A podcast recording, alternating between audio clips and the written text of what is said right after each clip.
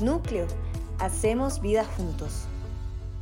Bueno, vamos a, a seguir con la serie que estamos. ¿A cuántos les ha gustado esta serie? Las tareas de Jesús, ¿verdad? Bueno, ya vimos, a ver, vamos a repasar. La número uno, ¿cuál fue? Bautismo, muy bien. La número dos, la cena, ajá. La número tres, el mandamiento más importante, amar a Dios. Y aquí les quiero hacer una pregunta, ¿cómo le fue con la tarea que Vladi dejó? Más o menos. ¿Se acuerdan cuál fue la tarea? Sacamos tiempo, ¿verdad? Anotamos las tres cosas en que la semana pasada íbamos a demostrarle a Dios nuestro amor. ¿La hicieron? La intentamos. sí, sí, yo anoté tres y haciendo la evaluación esta semana al final con Blay le dije, dos que tres, dos que tres, ¿verdad? Pero vean, lo importante es ponernos esas, esas metas, esas tareas y poder revisar si realmente lo, vamos lo estamos logrando o no, ¿ok? Entonces, si no la hicieron, eran tres cosas que en la semana podemos hacer para demostrar nuestro amor a Dios como primer mandamiento, Entonces, si no lo hizo, anótelo porque sé que va a ser de bendición. Y también los que sí lo tratamos de hacer y no pudimos tal vez hacer las tres, nos queda de tarea seguir intentando hacer las, las tres o más, ¿verdad? Yo le voy a pedir que usted ore conmigo en este momento.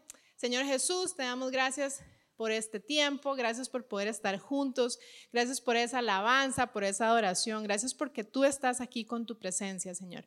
Yo te pido que tú hables a nuestros corazones el día de hoy. Yo te pido que tú nos llenes de tu amor, yo te pido que tú quites toda distracción, todo pensamiento que está en nuestras mentes, que nos están distrayéndonos de recibir lo que tú tienes para nosotros el día de hoy. Toma control de cada detalle, yo me alineo a tu palabra en el nombre de Jesús. Amén. ¿Cuál creen que sea la siguiente tarea? ¿Cuál? Ah, muy bien. Vayan conmigo a Marcos 12 del 28 al 34, ¿ok? Marcos 12, del 28 al 34, si usted no lo tiene en la Biblia, lo puede leer conmigo en la pantalla. Y dice así, acercándose uno de los escribas, este ya lo habíamos leído, ¿verdad? Desde la semana pasada vamos a repasar y tomar lo que vamos a enfocarnos el día de hoy. Acercándose uno de los escribas que los había oído disputar y sabía que les había respondido bien, le preguntó, ¿cuál es el primer mandamiento de todos? Jesús le respondió, el primer mandamiento de todos es, oye Israel, el Señor tu Dios, el Señor uno es. Y amarás al Señor tu Dios con todo tu corazón, con toda tu alma, con toda tu mente y con todas tus fuerzas. Este es el principal mandamiento. Y el segundo es semejante, semejante, anote ahí, subraye, semejante. Amarás a tu prójimo como a ti mismo. No hay otro mandamiento mayor que estos. Entonces el escriba le dijo, bien maestro, verdad has dicho que uno es Dios y no hay otro fuera de él. Y el amarle con todo el corazón, con todo entendimiento, con todo el alma y con todas las fuerzas, y amar al prójimo, como a uno mismo, es más que todos los holocaustos y sacrificios. Eso lo vamos a ver más, más profundamente ahora. Y Jesús entonces, viendo que había respondido sabiamente, le dijo, no estás lejos del reino de Dios y ya ninguno osaba preguntarle. ¿Ok? Este va a ser nuestro versículos base el día de hoy luego vamos a ir trayendo unos más que nos van a ayudar. Yo he titulado la enseñanza del día de hoy, Jesús te ama. ¿Y qué dice? Yo estoy tratando. Resulta que hace algunos meses, Vladi se puso a ver unas suéteres en internet y me dijo, quiero comprarme esta suéter, ¿verdad? Y eran suéteres con mensajes y cosas eh, cristianas. Y la que a él le encantó es una, como la cara de Jesús, ¿verdad? Y dice, I'll be back, ¿verdad? Como voy a estar de regreso, como de Terminator, ¿verdad? Entonces estaba muy chica y me dice, qué chica. Y yo, y sí, está buenísima. Y me dice, ¿usted quiere una? Entonces yo empecé a buscar y esta me llamó la atención. Aquí, ¿verdad? Dice, Jesús te ama, yo estoy tratando. Y esta fue la que a mí me gustó, pero les voy a ser sincera, tuve duda. porque a sentirme juzgada, ¿verdad? Y yo la compro, es que esta es la que me gusta, es, muy, es una verdad, eh, pero tenía miedo a sentirme juzgada y ser muy honesta para ponérmela. Bueno, al final yo me decidí por esta, ¿verdad? Y ni les cuento, al final las vendían en Inglaterra, duraron como cuatro meses en llegar y llegaron. Yo sabía que para alguna enseñanza me iba a servir y ha llegado el día de hoy y me sirve. Así que este es el título de la enseñanza, Jesús te ama y yo estoy tratando, escuche, yo estoy tratando. Así ponga su mano y diga, yo estoy tratando. Diga, yo estoy tratando. Como dijo Rey ahora, la enseñanza no es el que está a la par, el que está atrás, que usted, hey, que escuche el que está atrás, No, no, no. Jesús me ama, diga conmigo, y yo estoy tratando. ¿Ok? Jesús te ama y yo estoy tratando. Entonces, amar a todas las personas es difícil. Es bien difícil. Pero debemos entender, y hoy vamos a entender, que en nuestras fuerzas o con nuestras emociones no lo podemos lograr. Vamos a entender la unión que tiene el primer mandamiento con el segundo para poder lograrlo. Y aún así, estamos tratando. ¿Ok? Hace unos meses estaba hablando con una amiga de la comunidad por teléfono y Dios me recordó esa conversación. Yo ya estaba en el trabajo, yo en la mañanita le había puesto a ella un mensaje de que la quería mucho, ¿verdad? Hey, que tengas una linda semana, te quiero un montón, sos, importante, sos muy importante para nuestra comunidad y no sé qué. Y ella me dijo, qué mensaje más lindo, me sentí tan amada y no sé qué. Y después empezamos a hablar y ella me decía, qué difícil es amar al prójimo. Qué difícil es amar a las personas. Y seguro, ¿verdad? Yo pensaba que seguro ella decía que yo le iba a decir, ah, no, ¿verdad? Yo como pastora, no, es fácil, no, ¿verdad? Y yo, sí, ¿verdad? Y seguro mi respuesta fue como, ay, ay, ¿verdad? Estamos igual. Porque sí, porque es difícil amarnos con el amor que hoy vamos a profundizar y entender. Es difícil, pero debemos intentarlo y no dejar de hacerlo. ¿Ok? Ahora, ya para entrar un poco en el contexto. Es interesante que cuando el escriba pregunta el primer versículo, vean lo que él dice. ¿Cuál es el primer mandamiento de todos? Y Jesús fue más allá con su respuesta y le dijo, el primer mandamiento es este. Y el otro semejante es, es como el que no quiere sopa dos tazas, ¿verdad? Él preguntó por uno y ¿qué hizo Jesús? Son dos necesarios. Yo necesito que este es el primero, sí, pero necesito que el otro esté ligado. Así que aprovechó la oportunidad, como ya y muy eh, detallado explicó cuál era el contexto la semana pasada. Él estaba siendo evaluado, ¿verdad? Habían todos los, diferentes religiones estaban preguntando, ¿verdad? En este momento era el escriba, ¿verdad? Era el que analizaban la ley, la meditaban, la discutían y le está preguntando esto y él dice, no puedo desaprovechar la oportunidad, son dos. Lamento mucho decirte que no solo es uno y aquí te van dos, ¿verdad? Entonces, es importante que el amor de Dios, este amor es el amor ágape, ¿ok? Para los que están anotando, para los que están escuchando el podcast, ese es el amor ágape. Y vea qué interesante que este amor, la raíz, tiene que ver con hacer y no tanto de sentir. ¿Ok?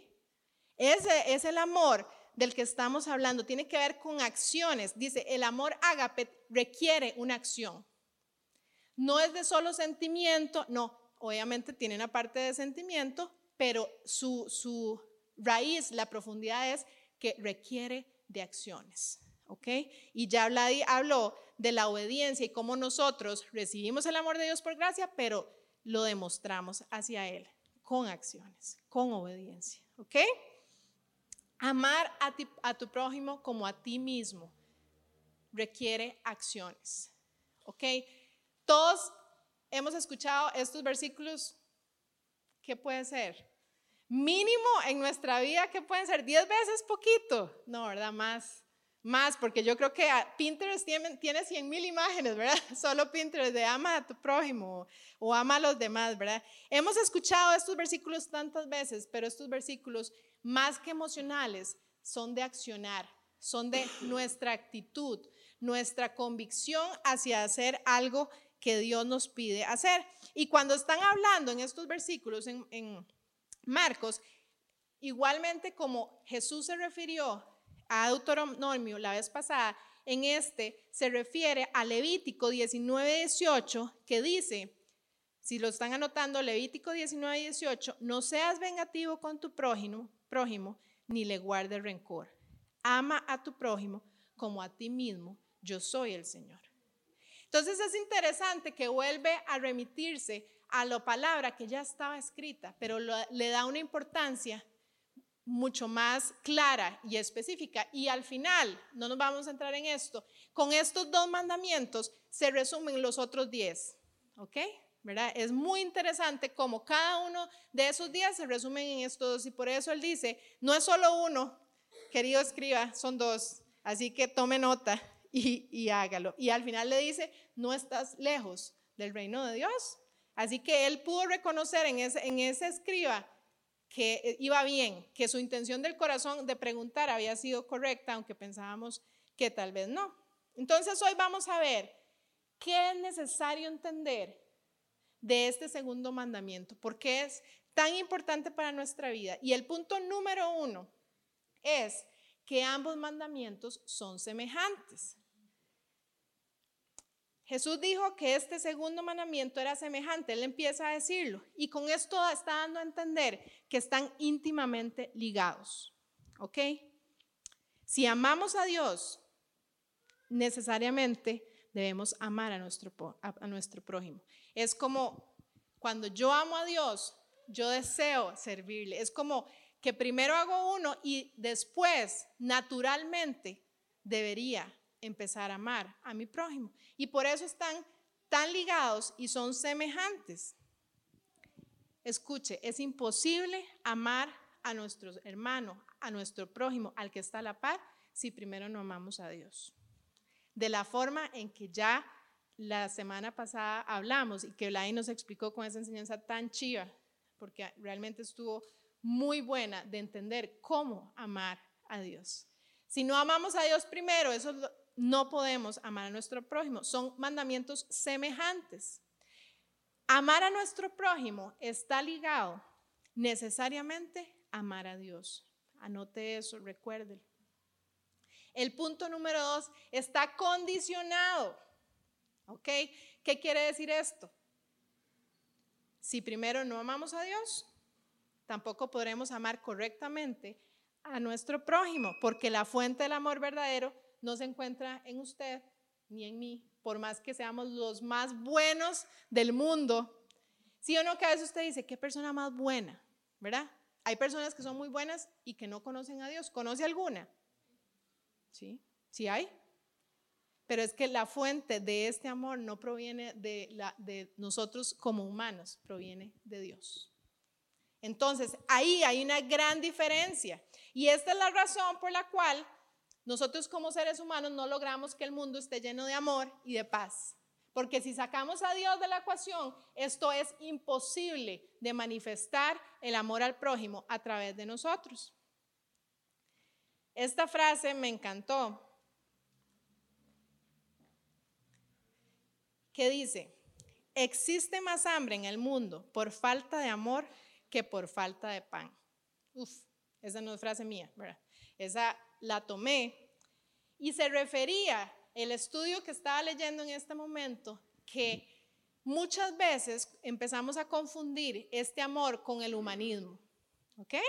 Empezamos a confundirlo con la acción social eh, filantrópica que pueden hacer muchísimos, por ejemplo, personas famosas, ¿verdad? Que van y dan muchísimos alimentos, como dice, podemos dar mucho pan, pero tal vez hay más hambre en la tierra de amor. Y esa frase, medítela, meditémosla como comunidad, existe más hambre por falta de amor que por falta de, pan. Ya hay muchas personas en el mundo, gracias a Dios, que aunque no conozcan a Dios, están dando de comer. pero sí faltan muchas personas que como hijos de Dios demos el amor de Dios hacia los demás. Y esa es una tarea que tenemos ligada y condicionada al primer mandamiento. El punto número tres. Ahora, tenemos que entender quién es nuestro prójimo. ¿Quién piensan ustedes que puede ser nuestro prójimo? ¿Mi familia? ¿Un amigo? ¿Mi jefe? ¿El misionero de Afganistán? ¿Quién es nuestro prójimo? Todos. Necesitamos entender quién es nuestro prójimo. Y es que, es que el ser humano, ahora somos, siempre vamos a tratar, y ahorita vamos a leer, yo quiero que usted me diga quién es mi prójimo para saber a quién, a cuántas personas yo tengo que amar así, porque es que todos me parece un poco excesivo, ¿verdad? Me parece que usted está siendo muy intenso de su parte, Dios, o sea, por favor dígame quién es mi prójimo y ahorita vamos a ver que así sucedió. Pero antes de eso, el término griego, y si están ahí anotando, de prójimo es plesión. No sé cómo se pronuncia, pero plesión. Y en la parte, la raíz etimológica, dice que es asociado con alguno, cercano a, ¿ok? Entonces, eso es la raíz de la palabra prójimo, cercano a, asociado a. Y vea qué interesante, la palabra prójima, prójimo, perdón, en este contexto no se refiere a un hermano ligado a la relación natural de la naturaleza, hermano de sangre, sino que se refiere a, crear vínculos entre dos seres y, y especifica, ya sea de forma pasajera, ya sea de forma durable y personal, o ya sea compañerismo. Y ese contexto en este versículo con la raíz nos dice claramente que ese prójimo pueden ser todas esas diferentes tipos de personas. ¿Por qué? Acción social. Nosotros podemos hacer acción social con una persona, con una comunidad, y puede ser un amor al prójimo en una relación que sea pasajera.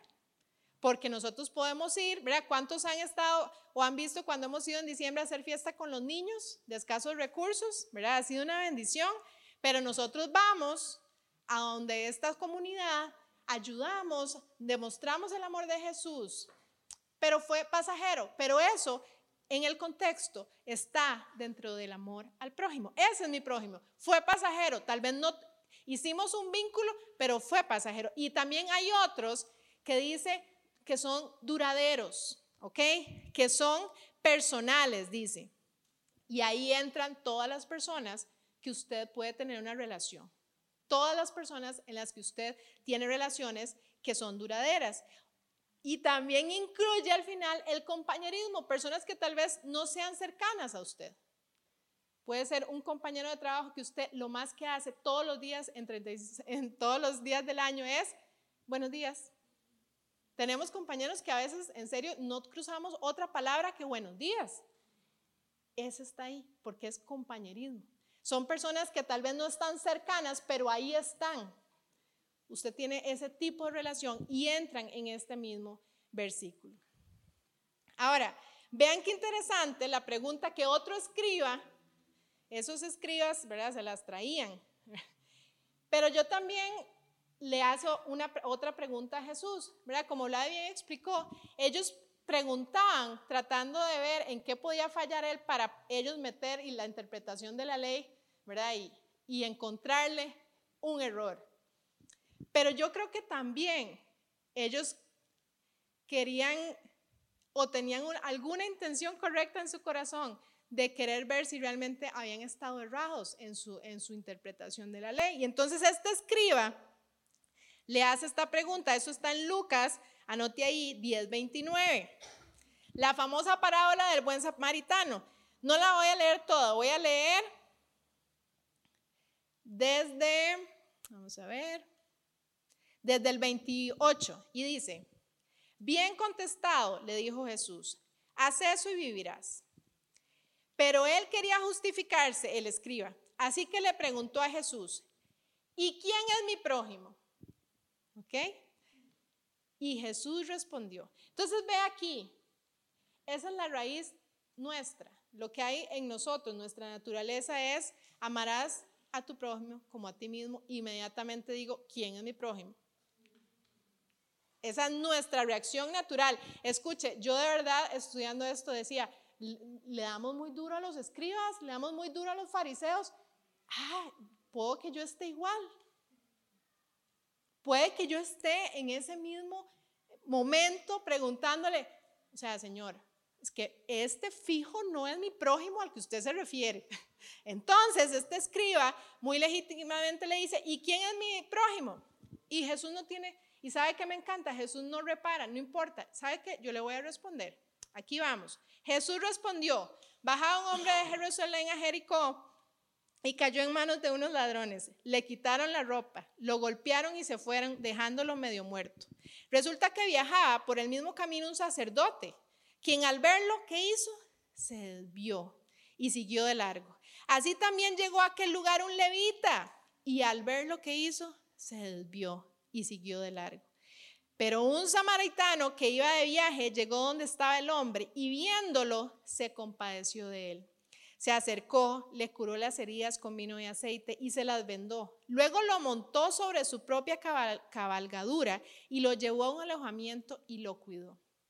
Al día siguiente sacó dos monedas de plata y se las dio al dueño del alojamiento y le dijo, cuídelo. Y lo que gaste usted más, se lo pagaré cuando yo vuelva. ¿Cuál de estos tres piensas que demostró ser el prójimo del que cayó en manos de los ladrones? Para usted, para mí, ¿verdad? Facilísimo responder. Para este escriba, bajo la ley, lo que significaba ser un samaritano no era tan fácil responder. ¿Ok? Y dice la respuesta, el que se compadeció de él, contestó el experto en la ley.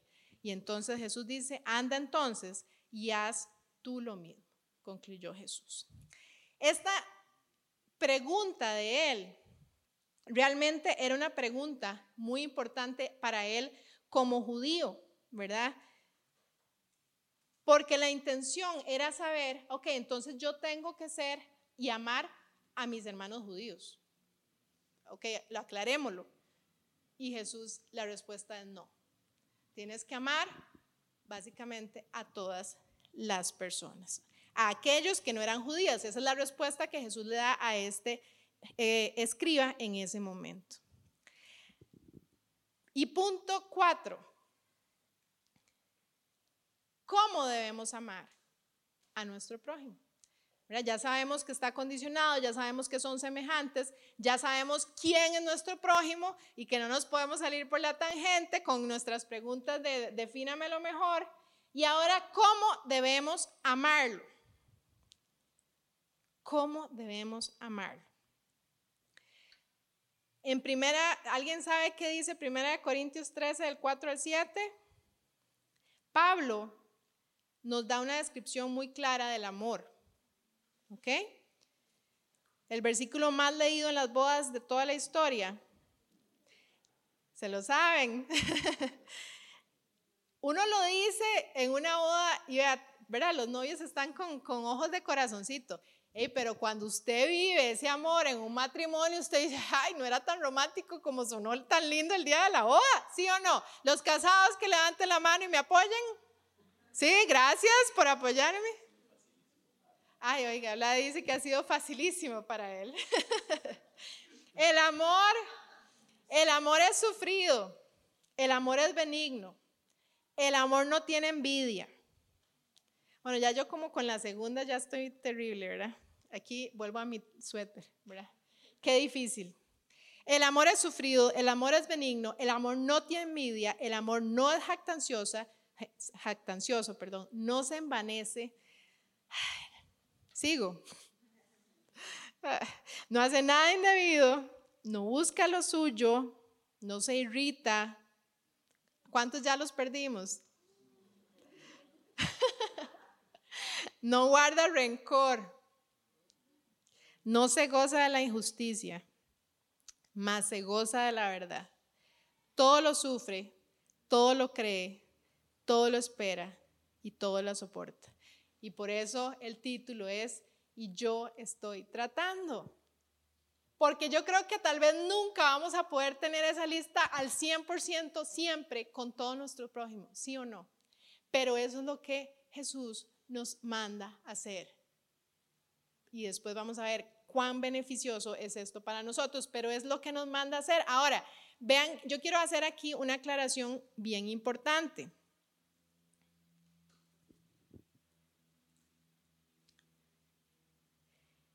El amor del que está hablando, acuérdense que estaba condicionado a que primero amemos a Dios. Entonces va más allá de cualquier, como el escriba termina diciendo, entonces ese amor es más que cualquier sacrificio, que cualquier holocausto, ¿verdad?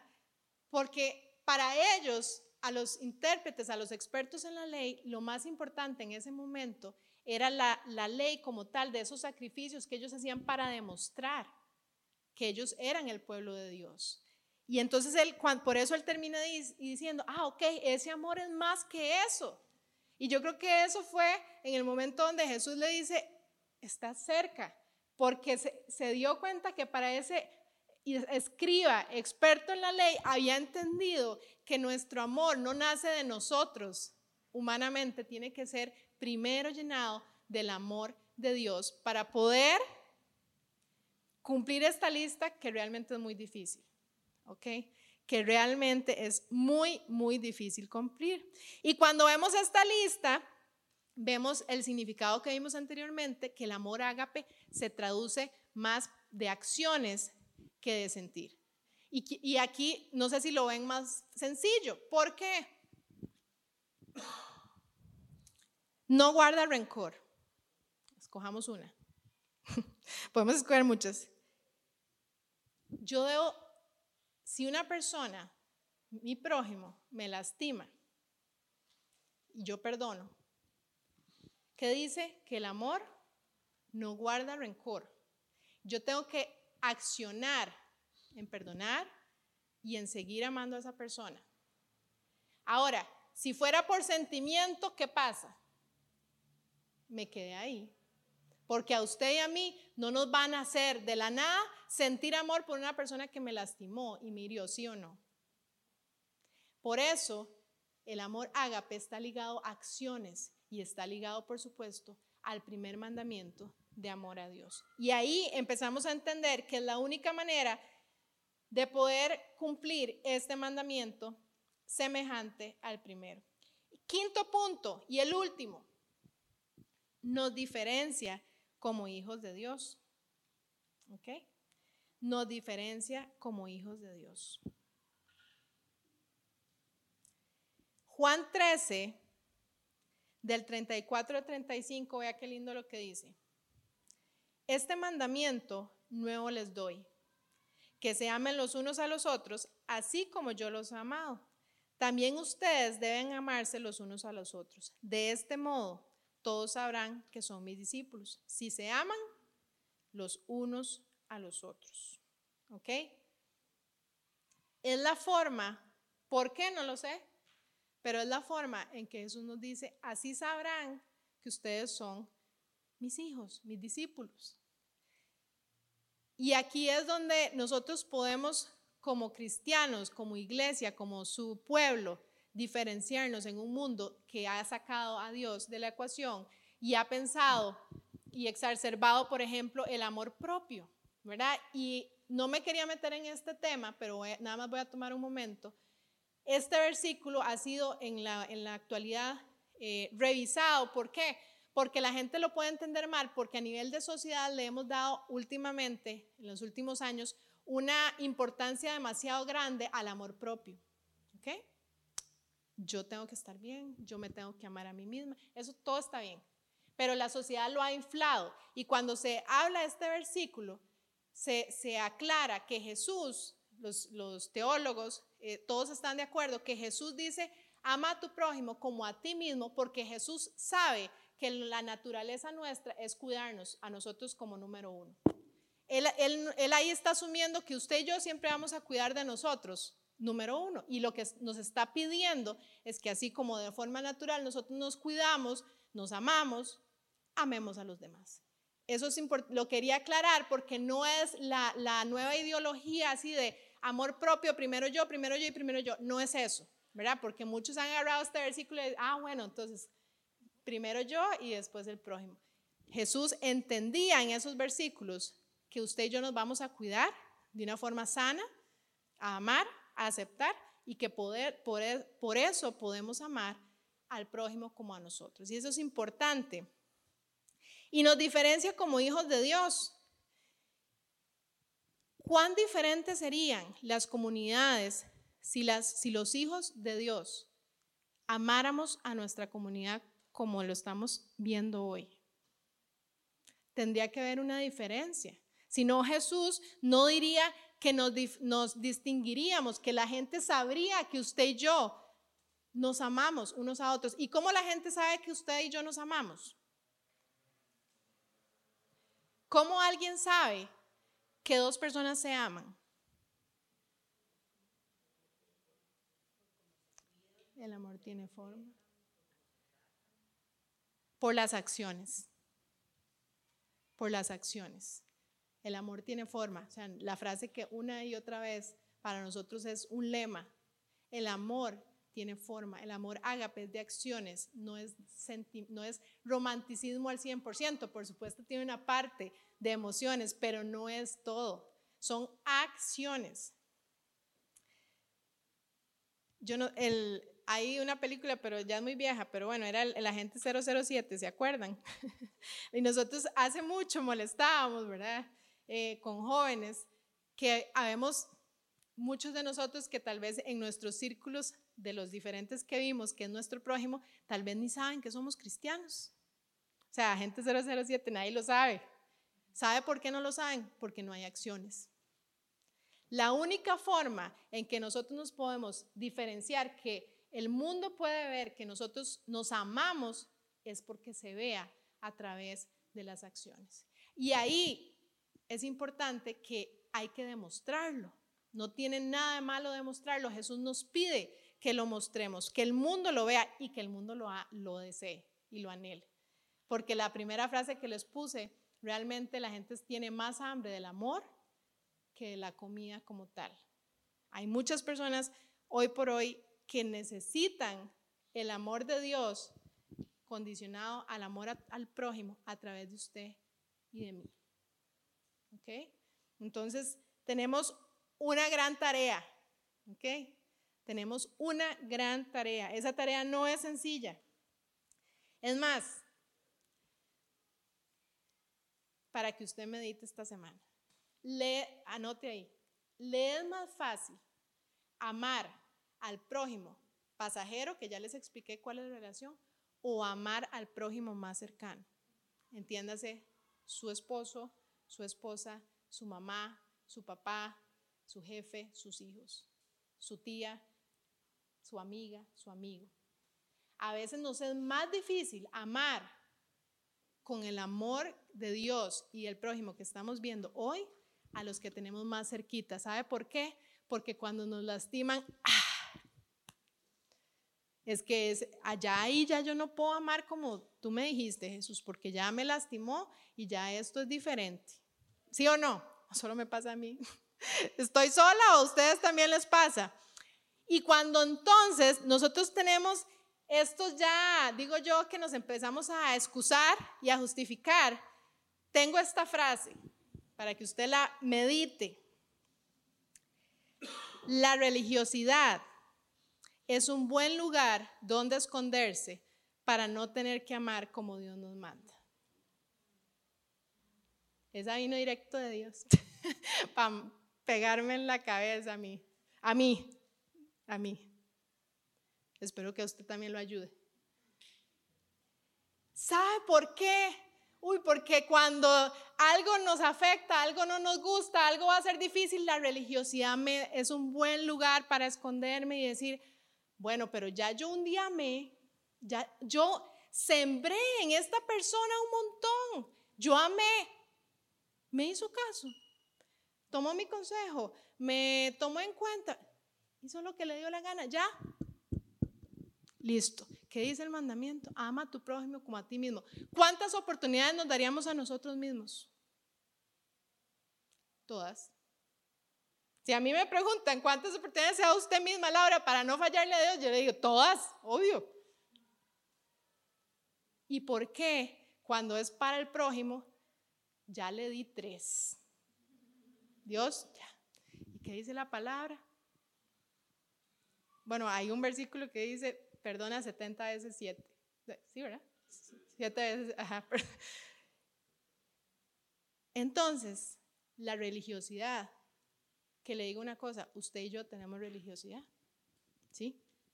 Uno piensa que no y de repente esa religiosidad sale, ¿verdad? Porque es una forma, es un mecanismo que nosotros nos escondemos y digo, ya yo no tengo por qué amar a esa persona.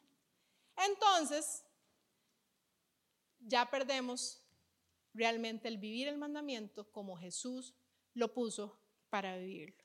La religiosidad es un buen lugar donde esconderse para no tener que amar como Dios manda.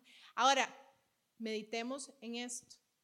Meditemos si usted y yo nos estamos escondiendo por ahí, escabullendo. Ya tenemos la excusa perfecta. Es más, hemos buscado algunos versículos de la Biblia para decir, ya yo en esta, con esta persona ya, ya yo no la voy a amar por esto, esto y esto. Y parecemos más fariseos que los fariseos, ¿verdad? Tres razones, eh, agarramos un versículo, lo sacamos de contexto y ya yo estoy tranquila, escondida en la religiosidad.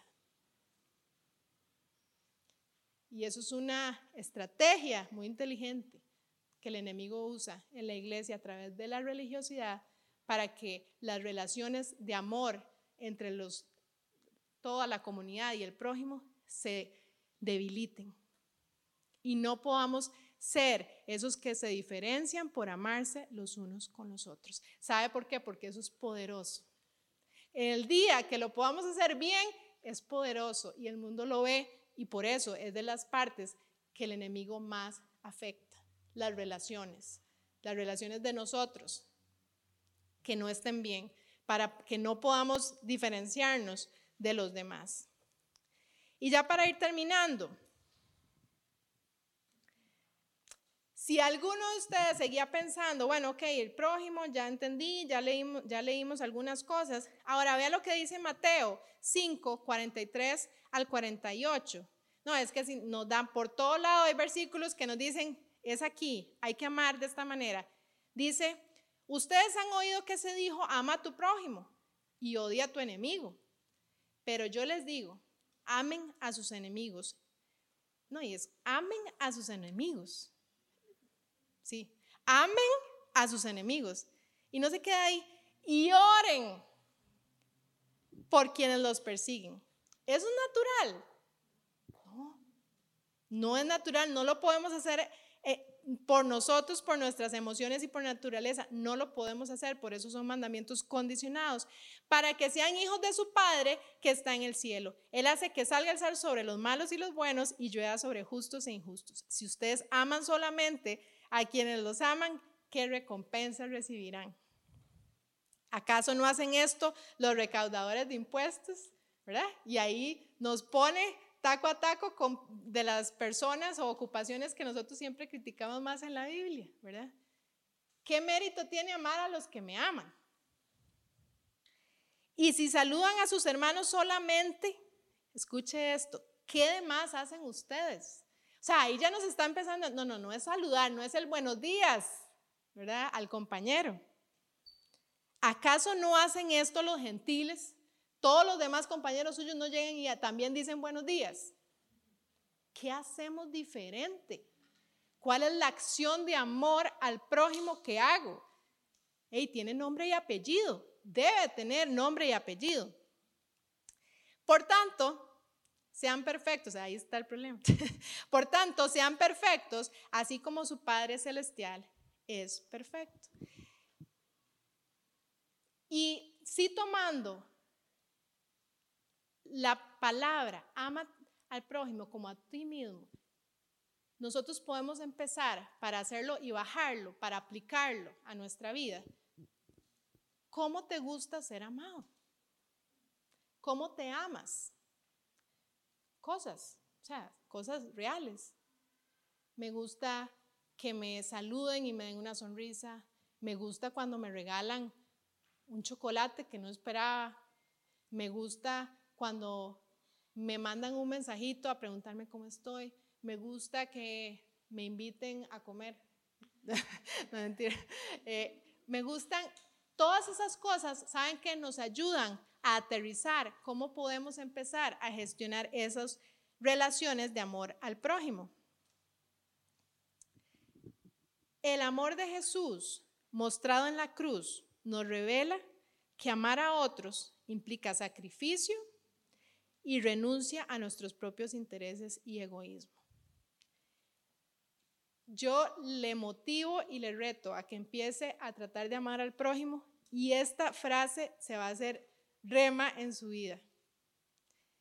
Se la repito. Ahí está.